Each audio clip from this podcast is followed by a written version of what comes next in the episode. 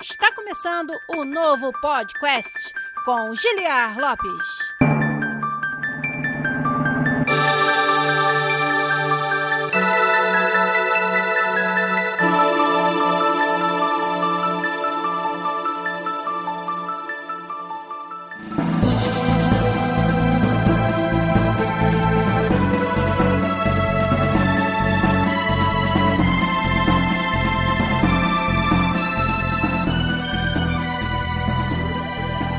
Podcast, né?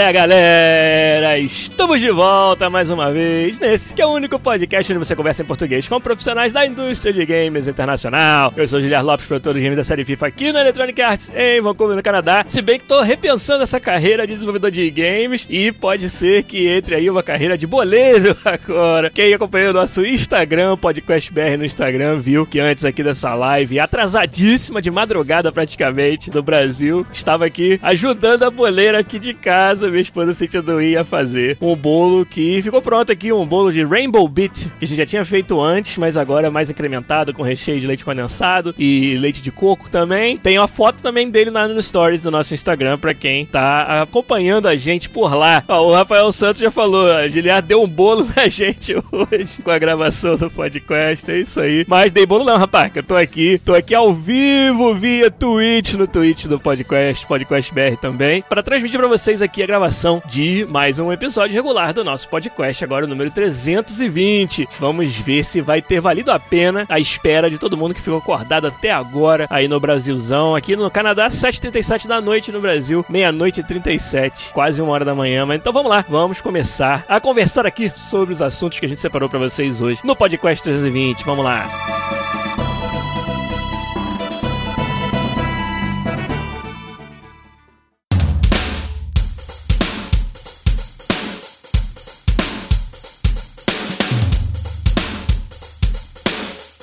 Deixa eu dar um shout aqui pra galera que está nos acompanhando. O Luiz H455, o Rafael Santos, como eu já falei. O Sr. Cevada com sono, quem mais? Eu e o Infertum. O Henrique Jardim, nosso patrono. O F Melo Geek. Acho que eu conheço você lá do nosso Discord, hein? O Moreira X1, o Vitor Lopes, nosso moderador. O Lupus. Vinícius Curto tá lá com a gente também. O Visicurt. E o Elimina Bar. Elimin Rabar. Então, me melhor não ler o seu nick direito. NS Cristiano também tá com a gente. O Rafael Kennedy disse que não está aqui e se estivesse seria a primeira vez que ele está acompanhando a gente. Obrigado a vocês que estão aqui na live. Vamos começar a falar dos assuntos que a gente resolveu trazer hoje aqui. Bom, primeira coisa que eu tenho que fazer é dar um meu sincero muito obrigado para todo mundo que respondeu ao episódio passado, onde a gente falou sobre os desafios de continuar mantendo aqui o canal, do fato que eu está agora tocando o projeto meio que sozinho, né? Meio não, né? Tô sozinho. Os outros participantes, o Fernando e o Igor, com bastante dificuldade de ter qualquer tipo de frequência aqui, né? E o Rafa, infelizmente, não vai mais participar com a gente mesmo, né? De vez. E aí, depois que eu conversei sobre isso com vocês na semana passada, falei sobre a nossa necessidade de manter um, um valor mínimo no Patreon e no PicPay para que a gente possa continuar fazendo aqui toda semana e contar com a edição profissional do Zabuzeto. Vocês responderam em massa, tanto nas mensagens quanto também no apoio através do Patreon, através do PicPay. Então, muito obrigado mais uma vez por vocês terem, sabe, vindo com força, dando aquele estímulo que faltava pra gente continuar tocando o projeto aqui. Muito obrigado mais uma vez. Eu não pude participar de todas as discussões durante a semana, tava realmente uma semana crítica lá no trabalho, onde eu, sinceramente, minha energia tava muito sendo sugada por toda essa, essa discussão do que, que ia ser o podcast, se ele ia continuar. E aí eu tive que meio que isolar isso da cabeça durante a semana para não atrapalhar no trabalho, que tava realmente precisando da minha atenção lá também. E aí eu não pude participar dos canais aí no Discord muito essa semana, onde o pessoal deu muitas sugestões sobre conteúdo, sobre o formato do programa e tudo, e que sugestões essas que eu vou usar realmente para me ajudar a formatar o programa indo para frente. Mas então hoje, inclusive, o episódio vai ser um fruto disso já, onde vocês vão ver eu começar uma série de assuntos que eu acho que são interessantes, contando, né, no caso para dar spoiler já do que a gente vai falar, desafios fundamentais do game design. Hoje eu escolhi um desses desafios dos muitos que a gente tem para conversar com vocês aqui e precisar da ajuda de vocês aí também no chat com perguntas. Mas então, primeira coisa que eu precisava fazer vir aqui agradecer de coração todo mundo que veio e se tornou patrono nosso, ou quem não pôde se tornar patrono ajudou, divulgando e mandando sua mensagem, que realmente nos reforçou ainda mais a ideia que eu tinha de continuar com o canal. E aí tô aqui hoje para fazer mais uma live para vocês, é fruto disso, desse estímulo que vocês nos deram na semana passada. Então, muito obrigado mais uma vez. O NS Christian perguntou se pretendo trazer outras pessoas para entrar como integrante do podcast. Olha, claro que isso aí é algo que,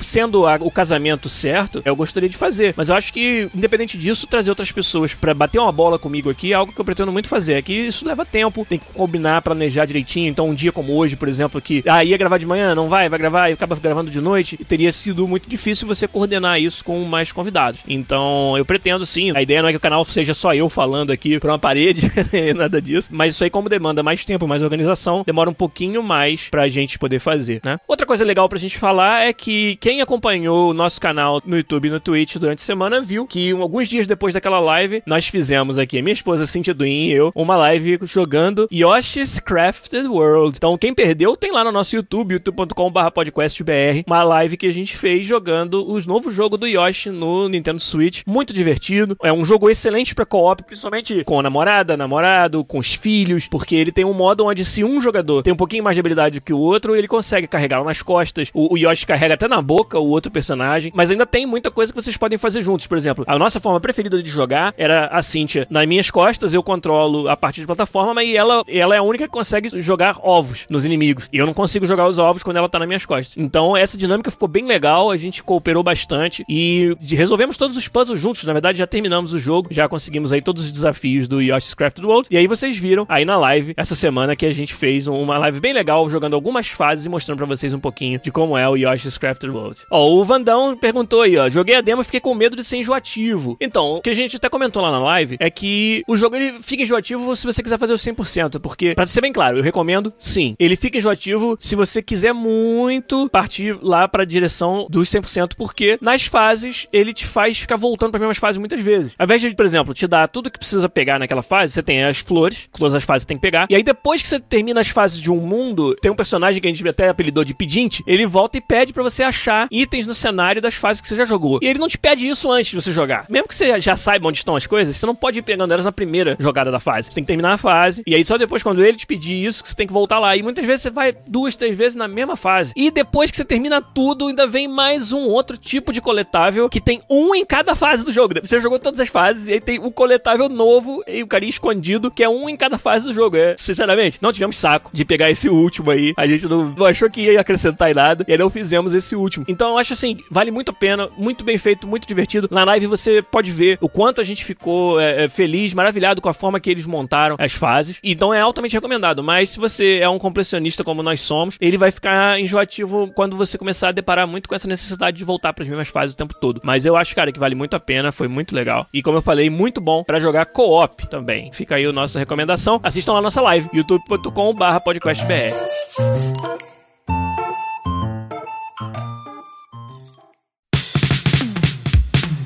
Nosso amigo aqui de Vancouver falou que ele é um dev na AWS, tem muita diferença para game dev. Cara, tem 320 podcasts, onde provavelmente mais da metade deles a gente falou bastante sobre diferença de desenvolvimento, vamos dizer, de software corporativo ou convencional, ou algo como né, Amazon Web Services, para desenvolvimento de jogos. Acho que tem uma biblioteca de conteúdo nosso aí já que fala sobre isso. E aqui e ali você vai pescando esse tipo de insight também no nosso canal. Você deve ser novo aqui no canal, imagino, né? E aí você vai pescando essas coisas aqui e ali no que a gente conversa, né? Mas realmente tem muitas diferenças. Acho que no episódio de hoje vai ser um episódio legal para você até ver um pouco dessas diferenças aí entre desenvolvimento de software convencional. Eu sou alguém que veio da programação, eu sou formado em ciência da computação, trabalhei como programador durante muito tempo, inclusive de software e de games, né? E vivo realmente essa diferença. Na verdade, eu tentei trabalhar com software convencional e não foi a minha praia, assim. Minha paixão sempre foi games. Então tem uma diferença fundamental, assim, muito grande realmente de como você pensa e, e as prioridades e até do seu usuário mesmo, né? Quando você está desenvolvendo um software convencional, um software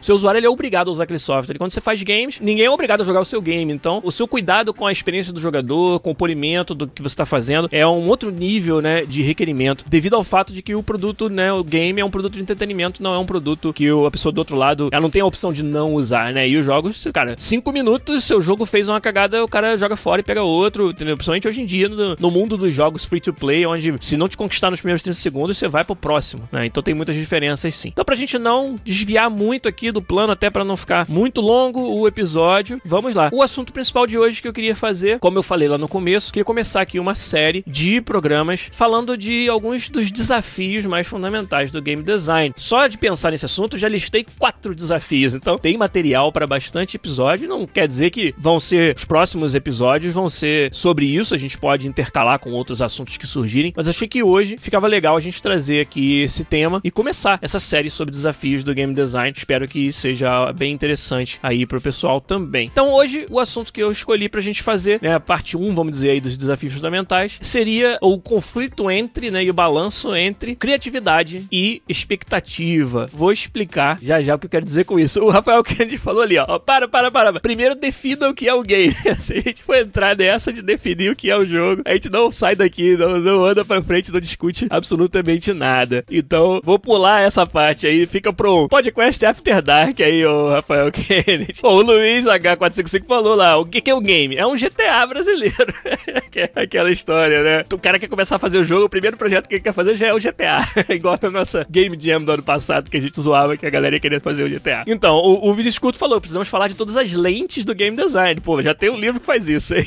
Eu ouvi dizer que é muito bom, inclusive. Mas não, os desafios fundamentais do game design. Por que, que eu escolhi esse hoje? Criatividade versus expectativa. Porque eu acho que muita gente que entra nessa indústria e muita gente que só consome os games, mas não, não necessariamente conhece como eles são feitos, pode não perceber, não pode não enxergar quão é difícil você equilibrar essas duas coisas. O que, eu quero dizer com isso? Criatividade é, fundamentalmente, o que eu tô querendo dizer usando essa palavra nesse contexto é a vontade do desenvolvedor do jogo, seja ele o diretor criativo, o produtor, o designer, de implementar algo, exibir algo na sua obra que vem do seu coração, da sua vontade, da sua inspiração. E a expectativa do jogador é exatamente o que o nome diz, né? O que o gamer espera dos jogos hoje e dos jogos daquele gênero, vamos dizer, específico. E muitas vezes essas duas coisas entrando em conflito. E esse é um dos, vamos dizer, dos maiores fontes de problemas e de decisões que você precisa tomar durante o design de um game. A gente, inclusive, pode, na história dos games aí, apontar para vários desenvolvedores que tomam uma ou outra direção nesse conflito. Então, por exemplo, a gente tem muitos designers, muitos produtores de games que eles são completamente autorais e não tradicionalmente não gostam que a sua obra seja influenciada de maneira alguma pelo que a comunidade quer, o que o jogador espera. É aquele designer que simplesmente publica o jogo que ele tem na cabeça, doa a quem doer, muitas vezes entrando em conflito não só com os jogadores ou com os jogadores esperavam, mas também com publishers, né, com outros parceiros, que é aquela velha ideia de você ser totalmente autoral ou você ser, entre aspas, comercial. O Rafael Kennedy até pergunta aí, né, criatividade demais não cria jogos auto-indulgentes, né, você pode argumentar que alguns designers têm essa característica de que os seus jogos praticamente querem existir num universo onde só eles existem, né, e não, por exemplo, não pegam emprestadas técnicas e soluções de experiência do jogador, experiência do usuário, já bem estabelecidas nos outros jogos daquele gênero. E exatamente dessa forma que muitos deles pensam. O Vitor Lopes já fala, tá, tá, tá, mas e o Kojima, né? Óbvio que o Kojima é um exemplo disso, que é alguém que não compromete a sua visão. E eu acho que, ao mesmo tempo que eu acho que tem algo de nobre em você partir desse princípio, eu acredito também que no final das contas a gente desenvolve jogos para os jogadores. Então, você desenvolver uma obra que no final das contas ninguém quer jogar, também qual é o propósito disso? Não tô dizendo que são jogos de Kojima, pelo contrário, jogos de Kojima todo mundo joga. Mas eu quero dizer assim que eu acho que há mérito em você, como designer, ser um pouquinho mais mente aberta. Não sei se é humilde seria a palavra certa, mas mais mente aberta realmente para você considerar todas as, as, coisas que estão à sua volta com relação ao design do seu jogo, inclusive entre essas coisas, a opinião dos jogadores e a expectativa da comunidade, né? Isso é algo, por exemplo, que a, na minha carreira eu vi ser aplicado em diferentes níveis nos jogos que eu trabalhei, nas empresas que eu trabalhei. Eu já vi o caso, igual a gente acabou de falar, da visão criativa do projeto, que não era nenhuma visão que eu estava dando, eu tinha que segui-la, assim como todo time, ser uma visão completamente não antenada com o que a comunidade queria ou até com o que o gênero daquele jogo já estava pedindo no mercado. Então, por exemplo, a ideia de, por exemplo, vender um MMORPG por assinatura para que os jogadores paguem X por mês, sendo que toda essa indústria, exceto o WoW, todo esse gênero já tinha ido pro free to play. Então, esse foi um, por exemplo, um momento em que eu tive que trazer uma visão mais do mercado para dentro de um projeto que não estava alinhado com o que esse mercado estava fazendo. Uma das coisas principais que eu ajudei a trabalhar quando trabalhei, por exemplo, no design do Taekwondo na Hoplon foi justamente essa ideia de que o modelo de negócio ele precisava se adaptar ao que o mercado estava aceitando e estava pedindo naquele momento, né? E de ver, por exemplo, hoje, um time como o time do FIFA na EA, onde a gente é quase que. A gente precisa, para sobreviver da forma que a gente trabalha, do input da comunidade, é claro. Um jogo que é jogado por milhões de pessoas, como é o FIFA, é algo que é o resultado também da criatividade dos seus designers, tem que ser, mas conta aí com o feedback de uma comunidade, ainda mais quando você faz um jogo de simulação, um jogo que tem uma versão todo ano, né? É muito importante você estar tá em contato direto com eles e acompanhando o que eles esperam de um jogo como o nosso, né? Então eu vejo muito essa, esse movimento dentro da EA de ser abertos a esse tipo de input. Mas vamos falar então mais especificamente de onde que acontecem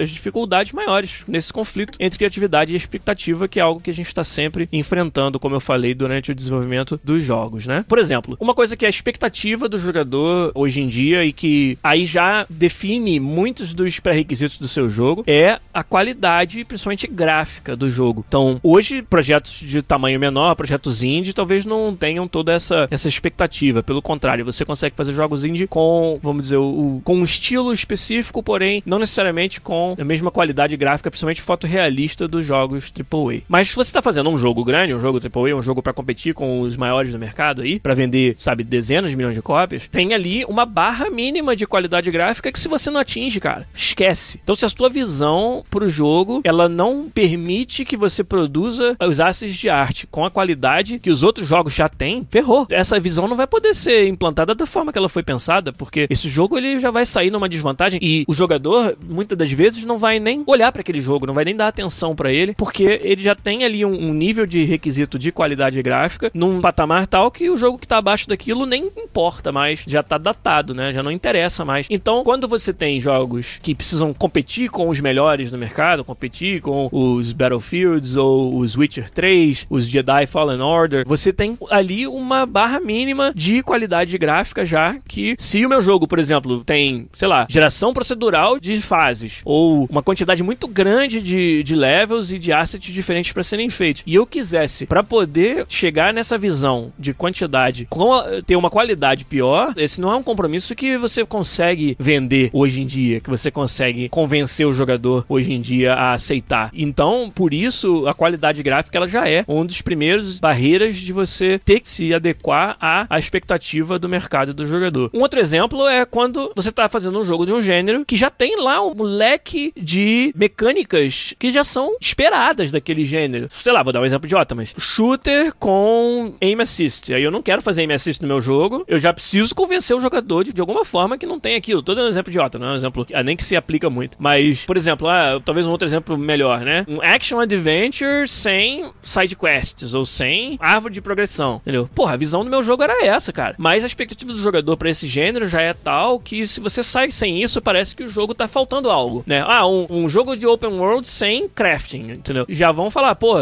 nem para fazer um crafting, entendeu? Todos os outros jogos têm. Então essa justificativa de todos os outros jogos têm é algo que é estranho você pensar quando você pensa só, principalmente na parte criativa do jogo. Por que que meu jogo tem que ter o que todos os outros jogos têm, entendeu? Mas é uma questão de expectativa do jogador e é algo que você pode nem conseguir que a sua visão pro jogo seja sequer apreciada porque o jogador bateu na barreira de faltar aquela mecânica que ele espera naquele gênero e ele não consegue passar dessa barreira, ele não consegue ir pra frente, né? Então, eu acho que esse é um outro pedaço dessa expectativa que afeta diretamente a criatividade e a sua liberdade criativa mesmo dentro do jogo. E é claro, você vai escolher que batalhas vai lutar. Enfiar um sistema de crafting também num jogo que não pede ele, que as coisas craftadas não servem para nada, que não tem nenhuma dificuldade ou, ou, ou, nada interessante ou nada divertido de fazer enquanto tá fazendo craft. Eu também prefiro então que não faça, né? Mas aí você tem que estar preparado para que o seu jogador entenda e justificar isso perante ao mercado, que é algo que com certeza vai ser chamado quando você lançar o seu jogo. E é como eu falei, muitos estúdios tacam foda-se, né? Não querem saber que essa expectativa existe ou não existe, eles querem fazer um jogo deles, muitos designers estão assim, muitas outras empresas pensam o contrário também. Até para poder manter o nosso time funcionando e entregar a qualidade e quantidade que a gente quer, a gente precisa vender uma quantidade de cópias muito grande, então a gente precisa atender a expectativa desse jogador. O nosso jogo não pode ser o jogo onde falta tal feature, tal mecânica. Então, de novo, a gente tá falando aqui de perguntas que não tem resposta certa, mas é um desafio, um balanço que a gente enfrenta o tempo todo quando tá desenvolvendo os jogos, quando tá fazendo design deles, que é esse da criatividade e da expectativa. Eu já falei um pouco lá no começo, mas essa ideia do input da comunidade. E aí, você como desenvolvedor de jogos deve procurar e deve aceitar que a comunidade participe do desenvolvimento do seu jogo? Eu acho que a resposta para isso tem que ser um sim. O como e o quanto, aí depende de você e do, do projeto, do jogo. Uma das coisas que foi falado muito na minha visita ao SB Games aí do Rio de Janeiro do ano passado e que ficou muito na minha cabeça quando eu vi isso nas palestras, principalmente da do Saulo Camarote, né, da Behold, é essa ideia de que, cara, pro indie principalmente, fomentar essa comunidade talvez seja a coisa mais importante e que seja mais crucial para que você consiga que o seu jogo alcance muitas pessoas. Então ele fala, o, o Saulo no caso, né, cara, bota o, o jogo no ar o mais rápido possível e pega esse feedback da comunidade o mais cedo possível, mesmo que não esteja finalizado, já bota para fora, já pega, já começa a criar essa comunidade em torno e colher esse feedback, né? Eu achei muito interessante o quão importante o, o Saulo e outras pessoas com quem eu conversei é realmente imaginam que isso seja para desenvolvimento de projetos desse tamanho, né? Então, eu acho que é algo que a gente precisa estar tá sempre se perguntando e discutindo e dentro do nosso projeto e tendo, sinceramente, uma cabeça aberta para descobrir o quanto, né, e o como que esse feedback vai ser aproveitado. Por exemplo, o, o Matt Rio 95 falou: filtragem do feedback é importante, cara. Como é importante você pegar, por exemplo, um projeto como o FIFA que tem milhões de jogadores aí, dezenas de milhões, né, jogando todo dia, falando pra gente muito vocal e ela é muito exigente, como tem que ser mesmo, né? Estamos fazendo aqui um jogo de simulação de futebol que é considerado o melhor do mundo, o que mais vende, etc. Então a gente tem uma barra aí a atingir. Realmente, não, não acho que a gente deva fugir disso, mas imagina a quantidade de feedback que a gente recebe, imagina quantos pontos são esses e muitas vezes contraditórios, né? Você pode ter uma parte da comunidade que quer uma coisa e outra parte que quer outra, isso é normal também. Então o trabalho não são eles que são os designers, então não é trabalho deles entendeu? pedir algo que faça sentido pro âmbito maior que é o jogo. Cabe a nós, é o nosso trabalho que é fazer isso, cabe aos desenvolvedores dos jogos, né? E cabe aos nossos gerentes de comunidade, a nossa equipe que apoia toda essa comunicação entre a comunidade e os desenvolvedores, fazer essa filtragem, mandar pra gente quais são as tendências, qual é o perfil das pessoas que dão feedback desse tipo ou daquele, pra gente entender até, pô, jogadores mais hardcore, os pro players acham X e às vezes os casuais acham Y. E tem a outra também, que feedback nunca pode ser a sua única fonte de informação. A gente tem, é claro, métricas internas, telemetria, como a gente fala sobre o que acontece dentro do jogo, para que a gente possa ver também o que o nosso jogador tá fazendo, que ele não tá verbalizando nas redes sociais ou nas comunidades. Porque muitas vezes a gente até brinca, né? O cara que gosta do produto ou do jogo, ele tá muito ocupado jogando pra tá lá falando bem do negócio. Então todo mundo que fala, que vai às redes sociais das comunidades, só falam mal, entre aspas. Não é exatamente verdade. Mas é muito importante que a gente saiba também o que, que o nosso jogador tá nos dizendo com a forma que ele joga, e não somente com as palavras que ele coloca nas redes sociais, né? Então, por isso que é um, um trabalho complexo essa filtragem do feedback, como o, o Matt Rio falou aí. Tem mais feedback aqui, ó, falando em feedback, no nosso chat, né? A Lucécio falou lá, ó, é bem complicado, porque você faz jogos para as pessoas jogarem, mas cada um te dá um feedback, um input diferente, espera uma coisa diferente, né? O desafio é exatamente esse, como você mesma disse aí, Lu. É filtrar isso e manter a visão, que ela é, no final das contas, é sua, mas saber também o quando é pertinente você aplicar aquilo que o sua comunidade está dizendo no seu jogo. É muito difícil, é realmente um, um desafio muito grande, né?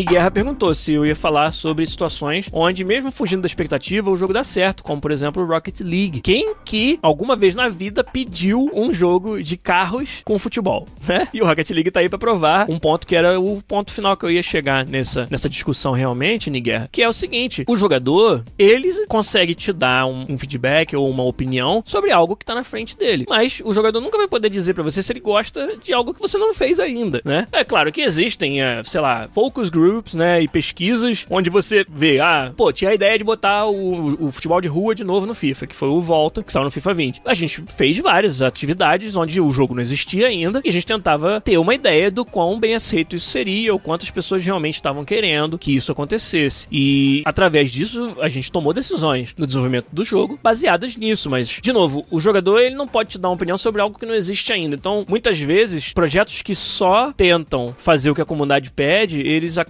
caindo nesse buraco, né? No pitfall, que é você só reagir ao que já existe e tentar só iterar no que já existe e não trazer novidades que às vezes os jogadores nem esperavam. Eu acho que, no final das contas, como eu falei, o trabalho do designer é muito grande em filtrar esse feedback, em ver o que aplica, mas também em fazer jogos que a comunidade nem espera, né? E conseguir entender nas entrelinhas do que a comunidade pensa que tem ali um produto novo que ela vai também aceitar aproveitar e vai gostar. Nós estamos falando, no final das contas, de receita de sucesso, e essa receita não existe. Mas eu acredito que você se dá as melhores chances de ter um produto de sucesso quando você se mantém fiel à sua visão, porque você tem essa visão por um motivo, você é um designer, você é um estudioso dos games. Então você tem que conhecer o mercado, você tem que conhecer as tendências, você tem que saber o que os jogadores estão pensando, você tem que saber por que os jogadores entram e saem de determinados jogos. Você é um estudioso disso, o seu trabalho é desenhar jogos de acordo com esse conhecimento que você adquire de tudo isso. Você é um estudioso disso. Então, no final das contas, você tem as condições de tomar as decisões necessárias da criação do projeto. E aliar a isso o feedback que a comunidade te dá de forma filtrada e de maneira que você, designer, decidir que se encaixa. É só assim que você chega no Rocket League, é só se desvencilhando da, da necessidade de atender a todos os feedbacks e sendo criterioso na forma que você faz isso, é que você consegue surpreender os seus jogadores. Acho que no final é, não existe resposta certa, não existe solução para esse desafio da criatividade versus expectativa, mas no final o jogo ele sempre vai ser uma combinação, eu acho, em algum nível, do jogo que o designer quer e do jogo que os jogadores querem que ele seja. E o quanto você vai pender essa balança para um lado ou para o outro realmente depende do projeto, depende de você como designer e dos objetivos de negócio do seu jogo, depende daquilo que é possível fazer, né? Não adianta o usuário te pedir para desenvolver um jogo que você não consegue fazer, né? Que o seu time não consegue entregar e que você não tem condições de fazer. Então, é muito importante, inclusive, gerenciar essa expectativa. Expectativa é um outro assunto que dá um podcast inteiro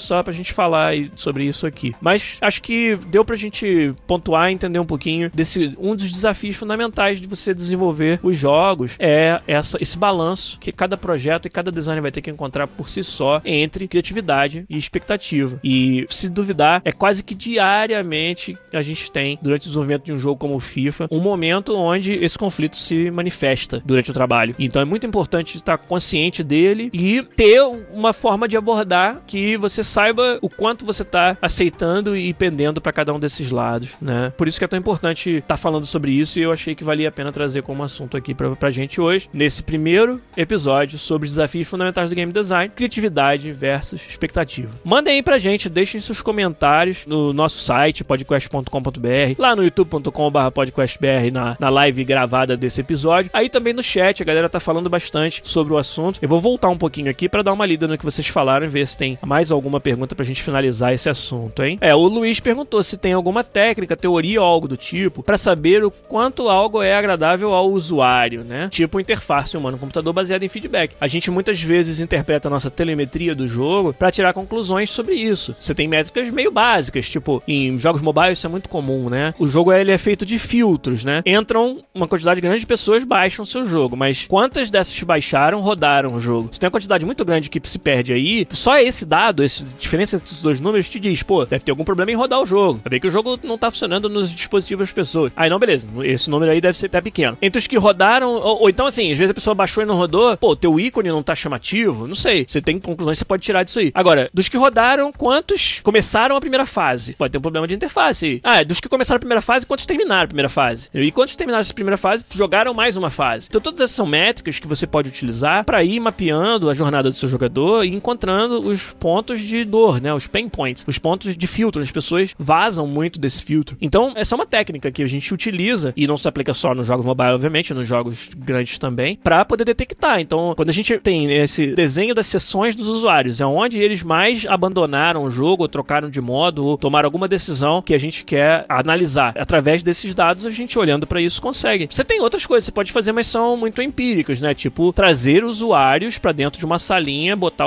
a feature na frente deles e ver o que eles acham. Mas tem tanto oportunidade de erro nessa, nessa abordagem, né? E se eu escolhi os usuários errados? E se os usuários do país onde eu escolhi não são representativos do todo? E se durante o teste tinha alguma condição ali que quando o cara estiver jogando na casa dele vai ser diferente e o resultado vai ser diferente? Então, você fazer focus groups, que são essa, essa técnica aí, eu acho que tem valor, mas eles têm que ser também, tem que ter um grãozinho de sal, como a gente chama no inglês, né? Que é você tem que interpretá-los de uma forma balizada aí, para você às vezes não tá dando muita importância para algo que foi obtido num teste que ele tem ali diferenças fundamentais para a experiência final que o usuário vai ter. Então é um outro exemplo, né? Olha, o, o cabelinho deu um, um, ótimo comentário aqui, ó, que num caso de criatividade contra expectativa foi a série Resident Evil. A série Resident Evil que parece que de 3 em 3 ela se reinventa, né? O 1, 2 e 3 eram num determinado estilo, o 4, 5, 6 foram um outro estilo, a partir do 7 já foi outro, né? E aí ele fala, eles tinham sucesso, né, na mecânica de Survivor e subverteram totalmente num jogo de ação como Resident Evil 4. E na época pode ter sido mal recebido, o pessoal reclamou, mas, pô, cara, até hoje o Resident Evil 4, como o cabelinho mesmo disse aí, ele é algo surpreendente, assim. E ninguém esperava que fosse um Resident Evil que fosse fazer aquele tipo de jogo, né? Foi muito legal. Então é um ótimo exemplo aí. Valeu.